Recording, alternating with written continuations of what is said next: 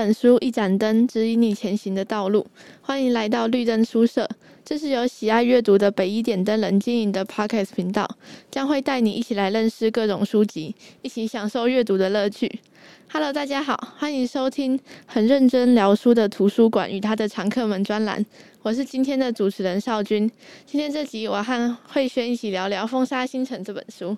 嗨，我是慧轩。嗨。嗯，《风沙星辰》和《小王子》都是由嗯一个法国作家安东尼·圣修伯里写的。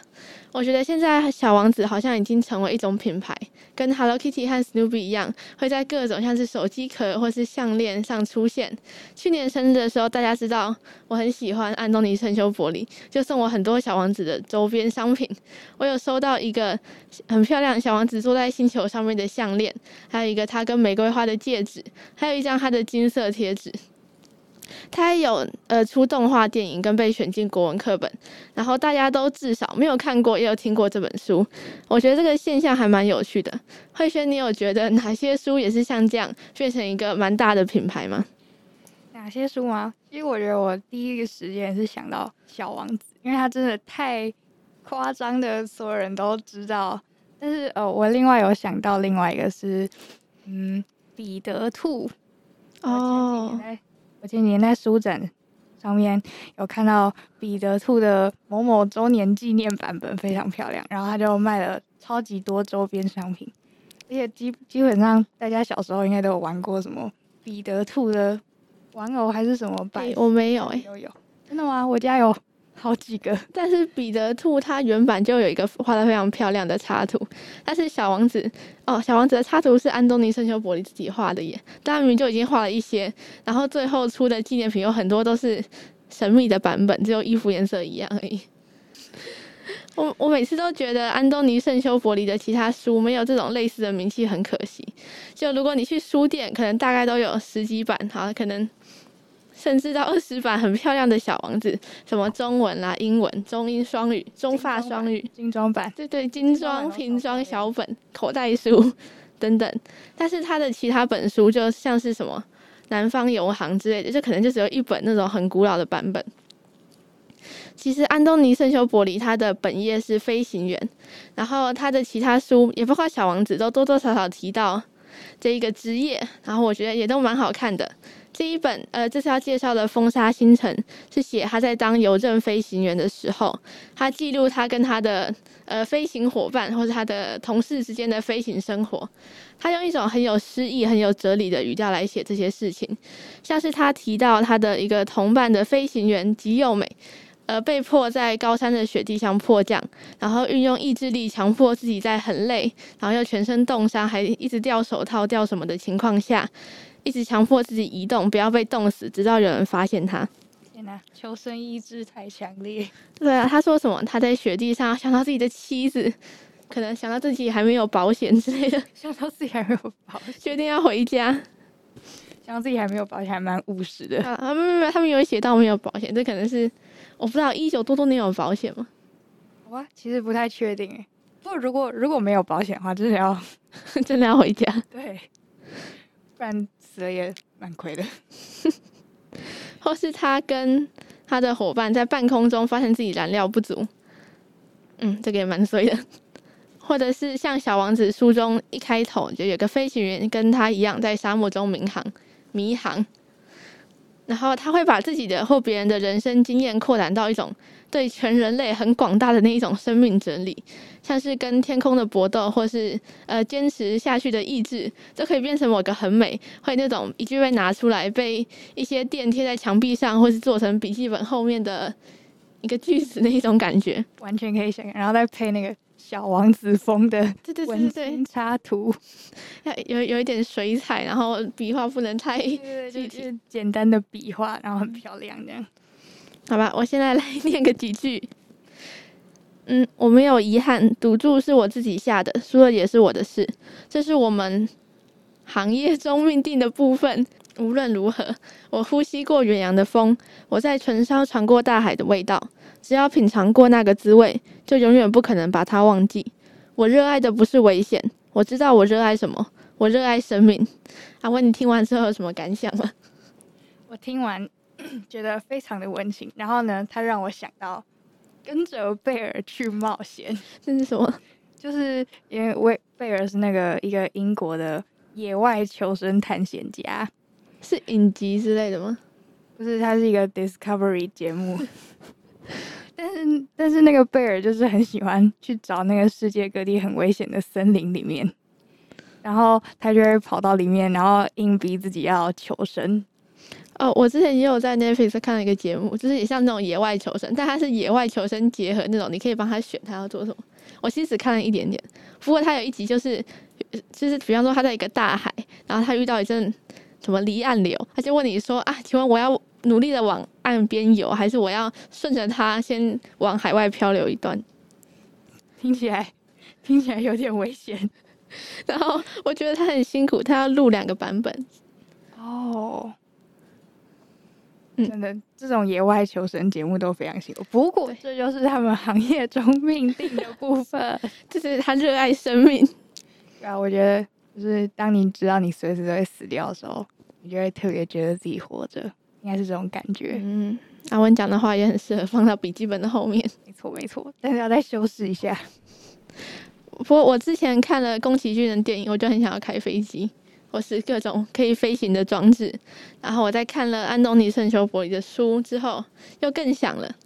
在他书里面的描述中，就是他的飞机里面就是会有他跟他后面的通讯员讲话用对讲机，对讲机有时候会坏掉，然后。唯一的沟通就断掉了。哦，对啊，哦，有时候他在那个什么二战的时候开飞机，还会再载一个那个狙击手，怎么称呼？狙击手 有枪的人。嗯，反正我想象在那种飞机里面，应该是一个很安静的空间，就只有自己跟天空。如果你是飞行员，你甚至看不到其他人。然后如果是夜空的话，虽然比较危险，但是其实在某一种层面上又更美了。在这样环绕在周围的美景下，可以静静的跟自己相处，也会有比较多的思考空间去思考你看到跟可能经历过的一些事情。然后你只要专心管前面，就是你可以操控的那一堆按钮跟操作感就好了，就感觉你的人生瞬间目前的经验就变得非常的简单，你也不用去思考那些离你很远的地上或是其他地方那些乱七八糟的事情。不觉得这听起来很棒吗？听起来是一个非常适合发呆的地方。那你如果发呆，你不好好管那些，你就会掉下去。我感觉有点像一个那个心流状态，哦、就是你的你的脑袋里就只剩下你现在在做的那件事的感觉。就是我有时候弹钢琴会，我会弹到自己晃神，然后我的眼睛好像在看乐谱，其实什么都没看到。对的，那你有在弹吗？有啊，我我的手就有自己继续自己在那边动啊，但是我的脑袋完全放空。哎、欸，你搞不好可以考虑什么用潜意识作曲之类的。对，我我觉得跟这个应该也蛮像的。我猜他在操作按钮的时候，应该也是放空操。但我觉得他很厉害。你这样在半空中看到什么东西，你还要记得把它带回地上，然后再写到书里面。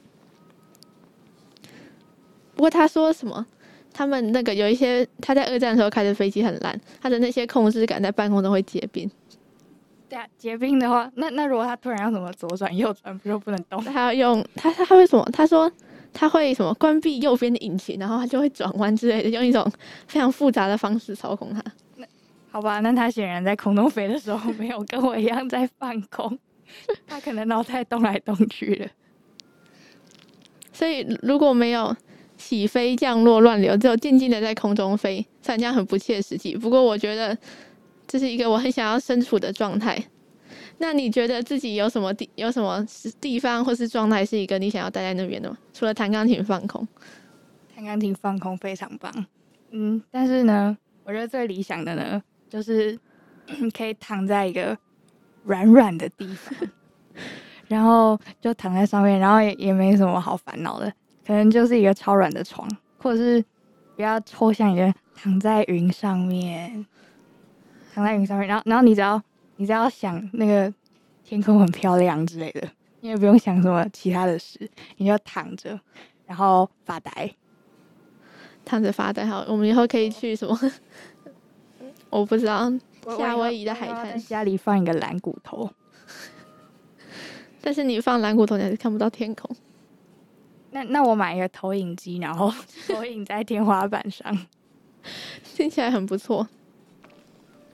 我觉得我目前找到那种很平静的状态，大概就是坐火车。反正我现在不能开飞机，就是你坐火车的时候，你就坐在那边，然后你也就是有点像是被强迫的不能做很多事情。因为我还蛮容易晕车的，所以我在车上其实也不能看太久的手机，或是看影集，或是看书，所以就会开始有时间可以可以想想自己，或是想想看观察周围的事情跟人。但是火车上有时候就人很多，然后，嗯，他们会一直上上下下的，然后你也不能自己操控你要前进的方向，也不是在空中，所以开飞机放空平静可能还是比较好一点。但是，但是你又不能完全放空，因为你要突突然想说你的那个把手结冰怎么办？因为突然很紧张。但是啊，对了，火车你就是坐上去开始放空，然后再下车。对啊，别人会顾好你的生命安全，他们如果没顾好就完蛋了。嗯，因为很安全的在上面。还是坐飞机然后给人家载。哦，听起来蛮好的。可是我感觉就是开飞机的那些飞行员就是喜欢开的感觉吧。好，那我可以买一台好一点的飞机，叫它的扶手不要结冰，扶手把手。好吧，不能开飞机的话，坐飞机其实也不错。你平常坐飞机喜欢靠窗还是靠走道？当然是。靠窗喽，喜不喜欢坐走道呢？可是你坐走道去上厕所很方便哦，或者是空姐很漂亮的时候，没有啦，还是喜欢坐靠窗，可以看外面的风景。但是你，我觉得我最近坐飞机超级容易坐到机翼的位置。可是我觉得看机翼也蛮有趣的啊，它上面有一些小零件会翻起来或者是下去，哦，动来动去之类的。你还记得那时候？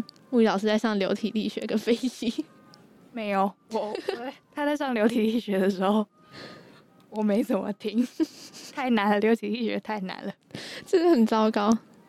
北一女中高材生，因为流体力学不会考啊，好吧，大家好像都喜欢坐靠窗。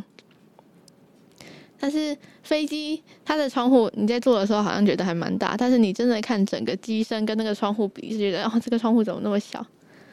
所以如果坐到机翼的话，你这样起飞降落，好像哦，除了起飞跟降落，你其实就是你你不去想你在空中，你的感觉跟在地面上好像也差不多。就现在的飞机，对啊，其实坐飞机的风景应该比在路上开车还要无聊，因为开车你还可以看旁边房子。飞机如果没有云的话，就是一片蓝蓝的哦。而且你飞得太高的时候，也看不到云，因为云在你下面，就是看到旁边一片蓝蓝，然后下面一坨白白的这样。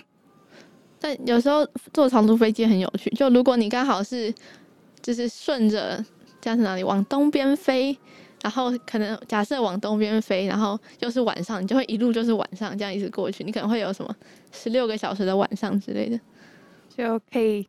模拟自己在北极 或南极，在飞机上体验永昼跟永夜的感觉。但我觉得飞机上的晚上很漂亮，就你可以，如果你看得到，如果没有坐到机翼，又是坐靠窗的话，你其实可以看到城市的光，就会这样一点一点黄黄的，有点像那种怎么说，iPhone 锁屏有一个那个地球的光，晚上。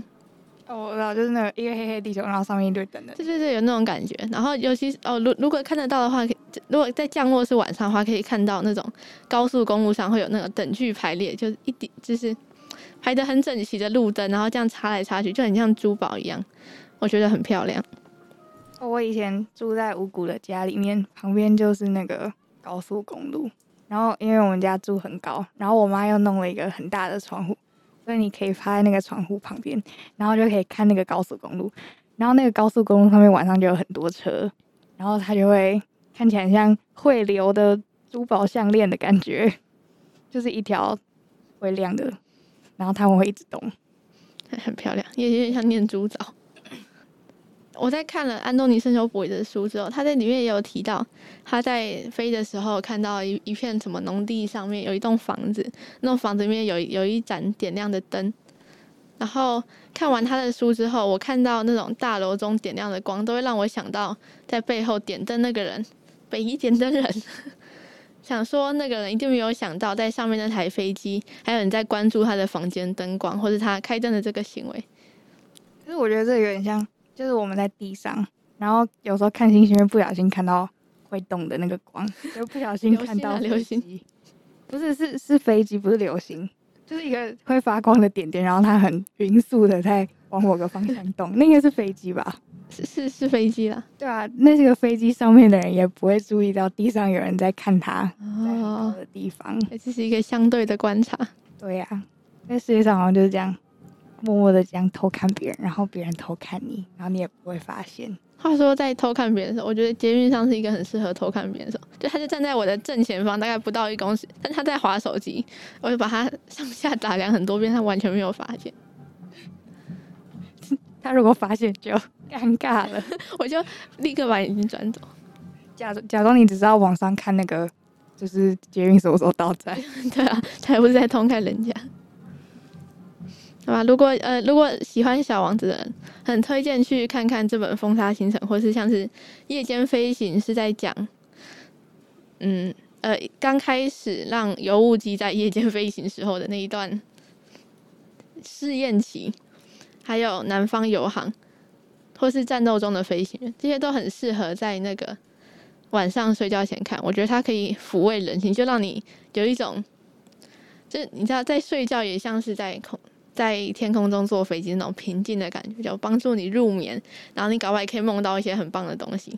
然后如果我觉得，如果把房间灯光开成黄色的，非常大，美女中图书馆好像都有，虽然可能不是最新的版本。总之，后来安东尼圣修伯里跑去参加二战，然后他也把他的想法写成一本书，就叫做《战斗中的飞行员》，也很好看。但他比较像是记录他个人的心情，就比较没有那种小说的剧情。在里面，他常常提到后来飞行任务的危险跟荒谬，就像是他们花了一大堆力气，用很少的人力去拿到一些情报，但这些情报根本就没有传，没有办法传到那个战备总部。也也太难过了吧？对，但他们还是要一直被派出去。这就是你你你是特务，然后被派出去抢一个你也拿不回来的东西。不不，他拿得回来，但他传不回去，因为他们的信号被他们跟总部被切断了。哦，太难过了。对，好难过。但就是后后来安他飞一飞就在那个什么地中海上失踪了，然后三十年后才有人在什么海底下捞出他的军令牌，军令牌。就是就是那个写名字的牌，对对对，就是有那个牌子。你想到这一点，看那本书就会蛮难过的。他搞不好是被百慕达三角洲吸下去，不确定百慕达三角洲在哪里，在中美洲吧？好吧，百慕达哎，怎么听就不在地中海？什么亚特兰蒂斯召唤？然后对对，我比较喜欢想象它像是飞到他在书中写到那什么云跟月之间美丽的夜色，就是下面是云，完全没有人事，然后上面就是。很漂亮，很漂亮的月亮跟星星，有点类似像那个 Neverland。哦，对，Neverland，他就默默的飘到那个彼得潘世界，很不搭呢，一飞就飞进去。可是那边也是有很多漂亮的云跟什么月亮，对吧？那边不是有那个什么西湖跟红鹤，反正就是一些漂亮的东西啊，飞一飞就可以进去啊。对对，他们就飞到他自己属于的美丽国度了。这样飞机失事好像是一个很适合伟大的文学家的死法。还有徐志摩，你还有想到谁坐飞机死掉？就是徐志摩，就是徐志摩。好，那今天的介绍到这边就告一段落了。今天聊的书跟线上的借阅方式、借阅方式会放在资讯栏，欢迎有兴趣的朋友找原书阅读。除此之外，可以在 IG 搜寻北一点灯人，会有更多不同于 Podcast 的内容。我们的频道也有许多的主题供大家聆听，欢迎再度莅临，拜拜，拜拜。